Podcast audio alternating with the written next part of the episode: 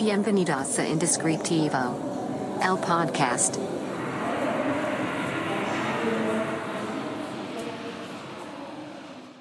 Hola, bienvenido a este nuevo episodio de tu podcast Indescriptivo.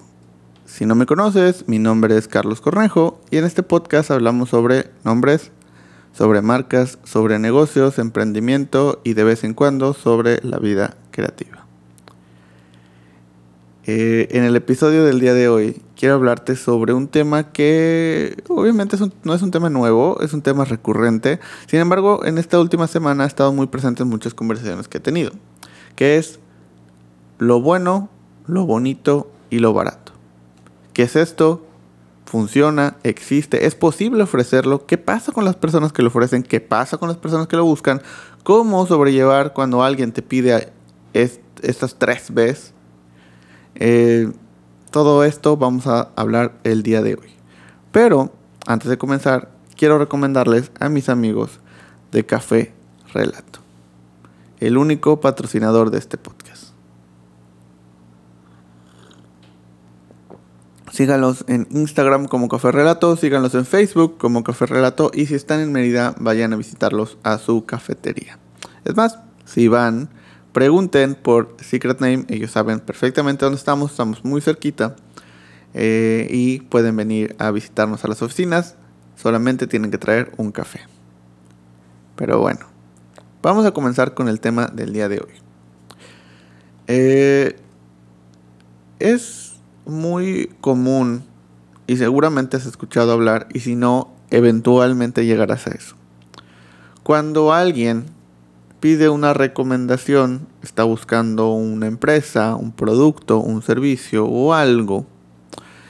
Y además de pues, pedir esta recomendación, eh, solicita que tenga las famosas 3B. ¿Qué es esto? Que sea bueno, que sea bonito y que sea barato. ¿Y qué sucede? Hay muchos muchas formas de verlo, hay muchas formas de pensar, hay muchos memes al respecto, hay muchas imágenes motivacionales, sobre todo del lado de el prestador de servicios o vendedor de productos, el emprendedor, el negocio, ¿no? Sobre si es bueno no puede ser bonito, si es bonito no puede ser barato, si es barato no puede ser bueno, etcétera, etcétera, etcétera, ¿no? Eh, y hay como estos diagramas de por qué no se puede y bla, bla, bla. Pero ¿cuál es la realidad? Por lo menos bajo mi perspectiva, porque recordemos que si has escuchado algunos de nuestros otros podcasts, sabes que los temas que tratamos aquí tienen que ver con un punto de vista, que es el mío.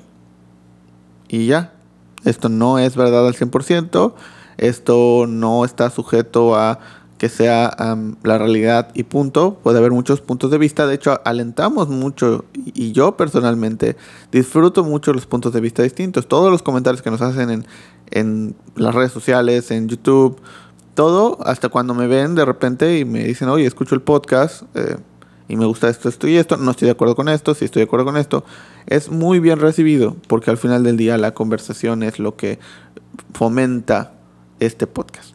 Pero bueno, eh, el punto aquí es, eh, de, ¿de, dónde surge esta idea?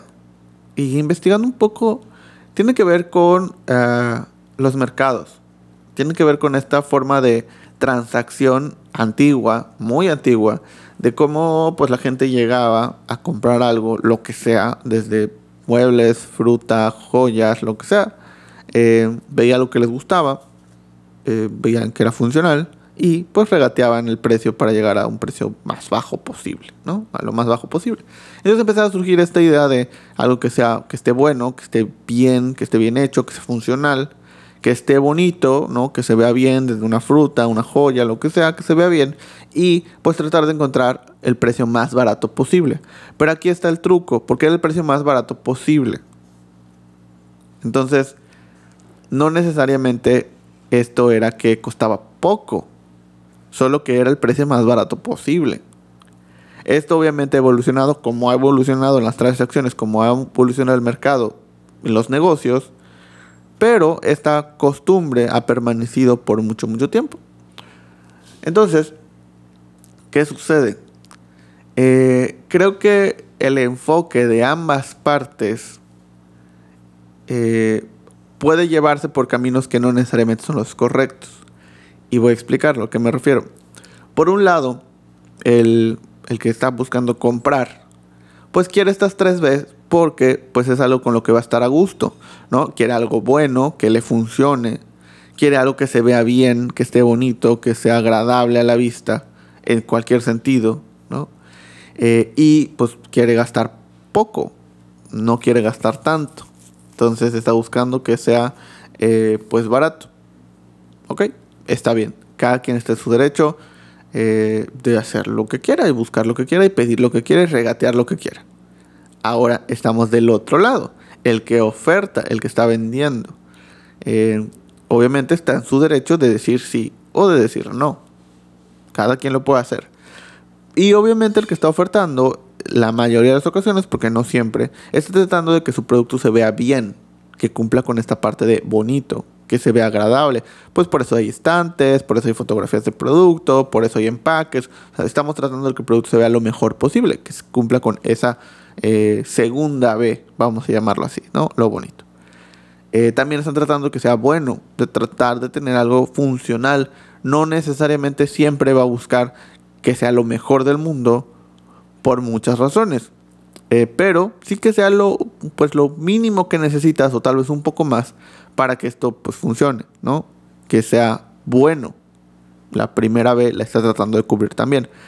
Eh, sin lugar a dudas le damos prioridad a la segunda B, bonito. Preferimos que se vea bonito, ah, aunque necesariamente no sea lo más funcional posible, porque a veces lo más funcional eh, pues no se ve tan bien, no se ve tan bonito, ¿no? Está buscando más una funcionalidad que una estética. Cuando estamos buscando la estética, pues tenemos que sacrificar un poco lo ah, bueno, pero ahí está también. ¿Qué pasa? Y donde viene, viene la discusión más grande es en la última B, en la tercera, en lo barato. El comprador va a tratar de pedir descuentos, de pedir ofertas, de pedir lo que quiera pedir. Y está en todo su derecho. Y tú como vendedor estás en todo tu derecho de decir que sí o de decir que no. Y si dices que sí, hay ese tema de abaratas el mercado y sobre todo cuando son prestadores de servicios, entonces afectas a los otros. Y sí tiene un poco de razón, ¿no? O sea, no, no digo que no. Porque pues alguien se acostumbra a ese precio y pues cuando quiere pedir otro y, y lo da, o sea, tiene una idea de un precio de mercado y cuando llega con otro que es un precio más alto, dice pues está caro. Me da lo mismo que el otro, pero está caro, ¿no? Que esto no necesariamente es verdad porque al final del día todos, todos eh, somos de un lado y de otro para algo. Todos somos compradores y vendedores de algo. El problema es que no nos damos cuenta de cuando estamos de un lado u otro. Cuando estamos del lado del vendedor, estamos tratando de, pues, es que no sabes cuánto cuesta, y el tiempo y lo que invertí, bla, bla, bla. Y nos ponemos del lado de, pues estamos vendiendo algo que nos costó mucho trabajo hacer, tiempo, dinero y esfuerzo. Y este es el precio que es justo. Pero al mismo tiempo nos volteamos y en 10 segundos estamos del otro lado, del que compra. Y el que compra está siempre buscando em, pues pagar lo menos posible. Todo el tiempo, todos. Lo menos posible. Y esa es la clave. Lo menos posible. ¿Se acuerdan de la historia que les contaba de, de dónde surge esta B? No tiene que ver con cuánto dinero, sino tiene que ver con que sea lo menos posible. Siempre estamos tratando de hacer esto. Entonces vamos a un lugar y tratamos de pues comparar precios y gastar menos. Pero cuando alguien viene y nos pregunta por nuestro precio, tratamos de venderle lo más caro posible. Entonces, eh, de repente nos quejamos de que alguien nos regatea, pero nosotros podemos llegar a hacer lo mismo y muy probablemente hemos hecho lo mismo. Entonces, ahí es el punto de donde tenemos que empatizar con uno o con otro. Nadie está tratando de faltarle respeto a nadie, solamente estamos en una posición es como, como este ejercicio de los sombreros. Una vez nos ponemos el sombrero de vendedor y una vez nos ponemos el sombrero de comprador. Lo que pasa es que cuando nos ponemos el sombrero de vendedor no pensamos en el comprador. No pensamos en lo que está tratando de hacer. Estamos cumpliendo con nuestro papel de vendedor, tratar de vender lo más caro posible. Y cuando nos ponemos el sombrero de comprador, no estamos pensando en el sombrero del vendedor, estamos pensando en el papel del comprador tratando de comprar lo más barato posible. Entonces son estos dos actores que nosotros mismos somos en algún punto y que eh, pues solamente estamos actuando un papel. Es como si estuviéramos en una película. No estamos pensando en el papel del otro, estamos pensando en nuestro papel. Lo que pasa es que cambiamos. el darnos cuenta que somos compradores y vendedores en algún punto y que podemos empatizar con uno o con otro, nos ayuda a tener una mejor relación. Pero lo clave aquí es el punto de lo más barato posible o lo más caro posible. Porque el vendedor tiene este papel, vende lo más caro posible. El comprador tiene este papel, compra lo más barato posible. ¿Qué es lo más barato posible o lo más caro posible? Es totalmente subjetivo. Los dos están conscientes de que pues el producto que quieren adquirir o que quieren vender tiene que estar bonito y también tiene que ser bueno, ¿no?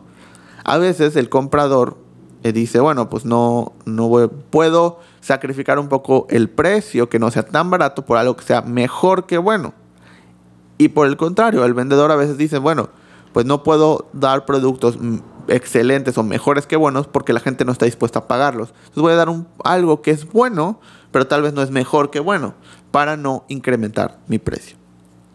Es el juego que jugamos todos. Entonces, una definición que me encanta, que me fascina. Yo estudié mercadotecnia, y esto es importante. Yo estudié mercadotecnia y negocios internacionales. Esa es mi carrera. No es mi profesión, pero es mi carrera. Eh, y una definición que me encanta de la mercadotecnia es la siguiente. La mercadotecnia básicamente es vender lo más caro posible. Es eso. Y hacemos campañas, hacemos productos, hacemos todo, modificamos las cosas para poder, le ponemos un color distinto, un mejor empaque, le agregamos una cosa, le agregamos una marca, le agregamos, le agregamos cosas a algo que se podría vender más barato para poder venderlo un poco más caro, algo que se vea de 10 pesos y lo vendemos en 9, pero si no le hubiéramos agregado esa identidad, pues se vería de 3 y probablemente lo vas a vender en 2. Entonces, simplemente con una identidad se ve de 10 y lo podemos vender en 9 muchísimo más caro. Entonces es lo más caro posible. Esto no quiere decir que sea caro. Porque ahora el truco aquí es hacer que la gente crea, piense o perciba que lo que está pagando es lo menos posible. Que realmente algo que cuesta 15 pesos se lo estás dejando en 10. Cosa que tú hubieras vendido en 5. Probablemente. Entonces, con la mercadotecnia y con todas sus herramientas, lo que haces es poder subir de 5 a 10 pesos de venta con un producto que en lugar de parecer de 6, parece de 15, con todo lo que le agregas. Entonces, estás vendiendo lo más caro posible, 10 pesos, porque tal vez 11, 12, 13 sería más difícil de lograr que alguien lo compre. Y ahora, como vendedor, estás tratando, como comprador, perdón, estás tratando de comprar lo más barato posible. Entonces, si veo algo de que cuesta 6, pues voy a tratar de ofrecer 5, 4, 3. Pero si, si veo algo que cuesta 15, pues voy a tratar de ofertar 13, 12. Si me lo venden en 10, sentí que es la ganga de la vida. Compré lo más barato posible. Y esto yo desde el punto de vista del comprador, no sé que me pudo haber costado 3 o 4. Pero como le agregan tantas cosas, pues me lo están vendiendo en, 10, porque hacen parecer que cuesta 15. Y este es el juego que tenemos que jugar para tener las 3 Bs. Y esto es lo importante. Y esto puede ser la clave para llegar a un punto de equilibrio entre el comprador y el vendedor. No se trata de que cueste poco. Se, se trata de que el cliente sienta que está pagando lo menos posible y que tú sientas que estás vendiéndolo a lo más caro posible. No quiere decir que sea caro, no quiere decir que sea barato, pero todo tiene que ver con la perspectiva. ¿Qué es barato? ¿Qué es caro? ¿Cuánto cuesta un celular? ¿Cuánto cuesta un coche? ¿Cuánto cuesta un Ferrari? ¿Cuánto cuesta un iPhone? Es relativo. Hay productos que sirven exactamente para lo mismo, pero unos tienen una marca que conozco, que me gusta y por lo que estoy dispuesto a pagar más, y otro no. Fin. O sea, si yo te vendo una libreta de cierta calidad, buena calidad, pero es una libreta marca tacita, y te digo, cuesta 100 pesos, pues tal vez dices, no, pues 100 pesos no estoy dispuesto a pagar una libreta. Pues hay libretas en el, la papelería que me cuestan 20 y que están bien. Y es verdad. Pero yo te lo vendo a 100. Y te digo, pues no, no pagaría 100, pagaría, no sé, 50, ¿no? Entonces, bueno, te lo vendo de 60. Y dices, pues ok, está bien, ya la compro, ¿no? Ya estoy acá, pues en lo que voy, ya. Yo lo vendí en 60 y sentí que me, que me, pues, pues están regateando, pues qué les pasa, si me costó hacerla, bla, mi tiempo, mi esfuerzo, mi dinero. Eh, se la terminé vendiendo en 60 cuando debería haberla vendido en 100, ¿no? Tal vez en 80. Yo le dije 100 para esperar que llegara a 80, pero pues al final se la vi en 60. Bueno, yo me siento mal, ¿no? De habérselo vendido en 60 y de que la gente me regatea y que no saben apreciar el valor de algo hecho, bla, bla, bla. Yo como comprador digo, ah, mira, pues me costaba 100, me costó 60, fue una ganga. Perfecto, me voy contento. Pero ¿qué pasa si te digo que es una libreta Moleskine? Y estamos hablando de la misma calidad. Estoy hablando de dos productos iguales. Es una marca, es una libreta Moleskine que tiene una historia, que viene con un empaque, que tiene una marca, que además es versión especial, que bla bla bla. Y el color. Oye, pues una Moleskine te cuesta 300 pesos, por lo menos. Yo te digo, bueno, pues te la vendo en 200, ¿no? A mí hacerla o tenerla me costó lo mismo, 50. Solo que con marca Tacita la vendí en 60, le gané 10 pesos. Eh, y marca Molskin me costó lo mismo hacerla, la vendí en 200. O sea, son 140 pesos más. Y aún así el cliente se fue contento, sintiendo que fue una ganga. Pagar por una libreta que es exactamente igual, pues pagó 200 pesos, siente que se ahorró 100 pesos. Y en el otro siente que se ahorró, pero solo se ahorró 40. Aunque es la misma libreta, lo va a usar exactamente para lo mismo. La calidad de la libreta es la misma. Ojo, obviamente hay libretas de menos calidad que una Moleskine, por supuesto. Ah, pero aquí estamos hablando de dos iguales. Oye, ¿la marca tiene que ver? Sí, claro. O sea, sí tiene que ver la marca. Esto es lógico, ¿no? Y para eso hacemos marcas, nombres, logos, historias, etcétera, etcétera. sí. Pero quiero que nos concentremos en el tema de cómo el vendedor está tratando de vender lo más caro posible. El cliente, el primer cliente, tal vez no hubiera pagado 70, pero sí 60, se hubiera quedado ahí. Eh, y en el otro, el cliente tal vez no hubiera pagado 300, pero sí 200 vendí el producto lo más caro que pude. Y en, ambos casos, el comprador sintió que ganó. Entonces, esa es la clave. ¿Cómo le puedo hacer para que mi cliente sienta que está ganando? Y así puedo vender bueno, bonito y barato. ¿Para quién? Para mi mercado meta, para mi mercado objetivo, para quien le quiero llegar. Obviamente todo, todo, todo lo que sea que se te ocurra, para alguien va a estar caro. Pero de la misma manera, todo, no importa el precio que tenga, va a estar barato para alguien. Tenemos que encontrar, uno, a esas personas que van a sentir que está barato y dos, tratar de vendérselo lo más caro posible, pero que sigan sintiendo que está barato. Oye, es que mi cliente actual siente que está pagando mucho. Tienes dos opciones.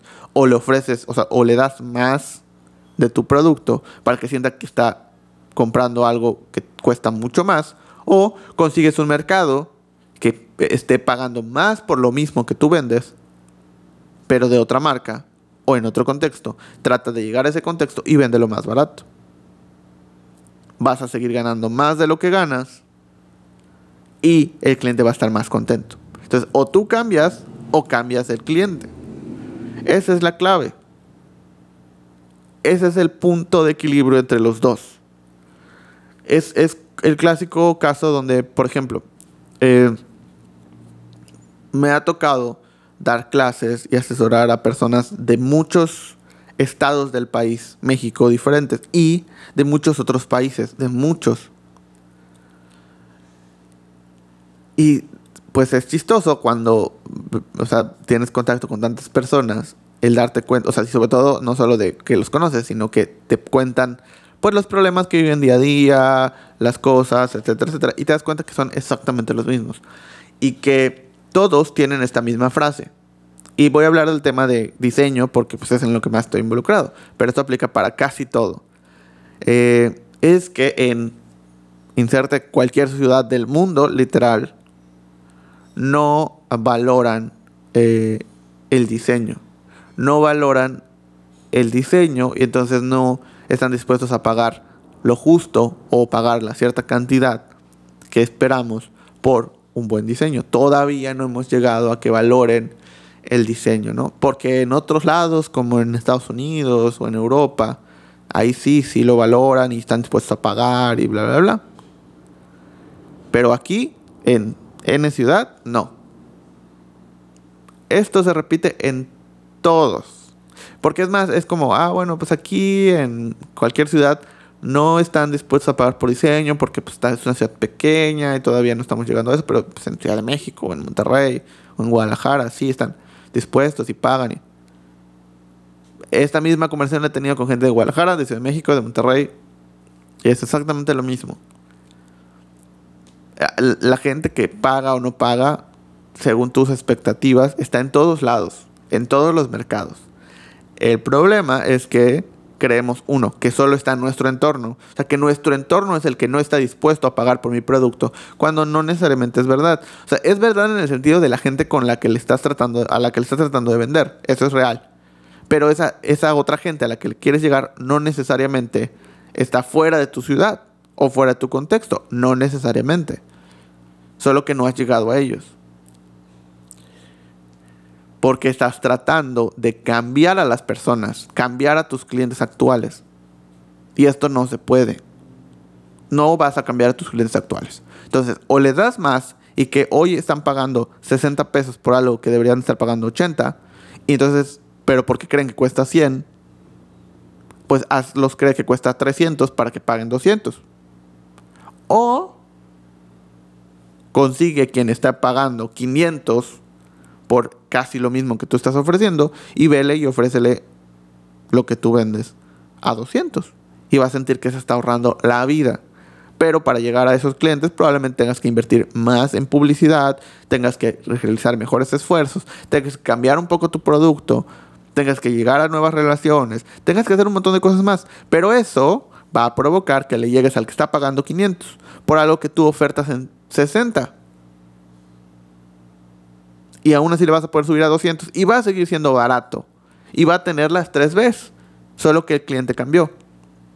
O sea, tú cambiaste de cliente, más bien. El cliente no cambió. La clave de esto es, si la gente hoy sientes que no está pagando lo que debería de estarte pagando, o cambias tu producto o cambias de mercado. Así es sencillo. No vas a hacer que la gente cambie de opinión. Cambia de mercado o cambia el producto. Te voy a poner un ejemplo de lo que hicimos en Secret Name. Al principio, eh, pues nosotros, si no conoces como lo que hacemos, nos dedicamos a la creación de nombres. Eh, es una industria que no existía. Es una industria que no, pues tal cual, no existía. Había gente que se dedique a crear nombres, por supuesto, muchísimo antes que yo. Sin embargo, no de manera exclusiva, por lo menos en México que únicamente se dedicaran a crear eh, nombres. Entonces, dijimos, bueno, pues vamos a hacerlo nosotros. Y empezamos. ¿Qué era lo más lógico en nuestra cabeza? Es, pues, ¿quién puede pedir o quién puede necesitar este servicio? Pues las agencias, los estudios, a los que están contratando por hacer identidades gráficas eh, y tienen problemas con la creación de nombres. Por tiempo, porque no les gusta, por el tema legal, por lo que sea tienen problemas. Entonces, em, pues nosotros les ofrecemos este servicio extra y así ellos a su cliente le ofrecen el servicio, el mismo que tienen, cobran lo mismo, eh, pero nosotros hacemos esa parte del nombre y ellos se pueden centrar en la parte gráfica. En nuestra cabeza, pues sí, era un buen trato, era un buen negocio y es así como íbamos a llegar porque nunca íbamos a llegar con el cliente directo, porque nadie nos iba a pagar solo por hacer el nombre, ¿no? Porque luego tenía que ir a buscar eh, pues, a quien hiciera el gráfico y así, bla, bla, bla. Y es verdad. O sea, era verdad. ¿Qué es lo que pasa? Que poco a poco fuimos encontrando al mercado que sí está dispuesto a pagar por el nombre. Los que queríamos, o sea, los que teníamos en nuestro contexto a un principio, no estaban dispuestos a pagar solo por el nombre y luego tener que hacer otras cosas. No. Ellos querían a alguien que les diera todo. Y estaba bien pero poco a poco se acercaron a nosotros personas que estaban dispuestas a contratar el nombre y luego ver dónde contratar el diseño y luego ver dónde... Porque en el mercado ¿Qué sucedía? La mayoría de los eh, despachos, estudios, dice, no tienen un valor específico al tema del nombre. O sea, lo incluyen en su cotización y ahí dice, bueno, pues cuesta tanto, ¿no? Pero si, oye, pues ya tengo el nombre y me lo quitas, ¿me puedes cobrar menos? Muchos lo hacen, muchos no. O sea, la mayoría es que, pues no, o sea, yo te cobro 10 pesos, eh, ya tengo el nombre, pues sí, no importa, te sigo cobrando 10 pesos porque necesitamos hacer todas estas cosas. Y puede ser verdad. Lo que sucede es que su costeo no está pensado en dividido los servicios, ¿no? Pues esto por tipografía, esto por icono, esto por logo, esto por nombre, esto. No, sino es un todo. Yo necesito cobrar 10 pesos por cada proyecto. Entonces, si tienes el nombre o no, es irrelevante, yo te voy a cobrar 10 pesos. Eh, si tienes el nombre, perfecto, podemos avanzar más rápido. O a veces como, bueno, esto es sin el nombre, más el nombre te cuesta tanto, ¿no? Pero en la mayoría de las ocasiones no está dividido. Entonces, hay muchos que llegan y pues, oye, ¿cuánto me cobras tú? No, pues tanto, ¿no? O sea, nosotros como estudio. Oye, ¿pero qué me entregas? Pues el nombre. ¿Solo el nombre, no identidad? No. Ok. A ver, este, tu estudio, dice, este, despacho de diseño o freelance, ¿cuánto me cobras? No, pues tanto. ¿Ya incluyes el nombre? Pues si lo tienes, si no lo tienes, lo podemos hacer. Este, si ya lo tienes, pues trabajamos con el que ya tienes. Ok. Oye, pero es que mira, este me está cobrando tanto, ya me incluye el diseño, pero tú me estás cobrando solo esto, solo este pedacito, por solo el nombre. Todavía, además, lo tengo que contratar a ellos. Y si tú me das el nombre y luego ellos no me hacen un descuento por ya tener el nombre, entonces, pues no me conviene. Y es correcto, no te conviene. Porque estás buscando pagar lo menos posible. Y está bien. Porque no tienes todavía el contexto del valor que puede conllevar el que te haga un nombre, el estudio de nombres principal del país. ¿No? Y yo me puedo poner esa postura. No, pues es que el cliente no sabe lo que vale mi trabajo y los años. Y, y es, pues estoy en todo mi derecho. Pero esto no quiere decir que sea bueno o que esté bien. Porque la realidad es que muy probablemente no me va a contratar a mí, va a contratar al despacho. Contrata al despacho y el despacho me va a contratar a mí. Esto me ha pasado miles de veces. Donde, es más, muchas veces pasa lo siguiente. Llega el cliente, me cotiza a mí y yo le cobro 8 pesos, ¿no? Supongamos. Eh, y luego llega con el despacho y el despacho les cobra 16 pesos.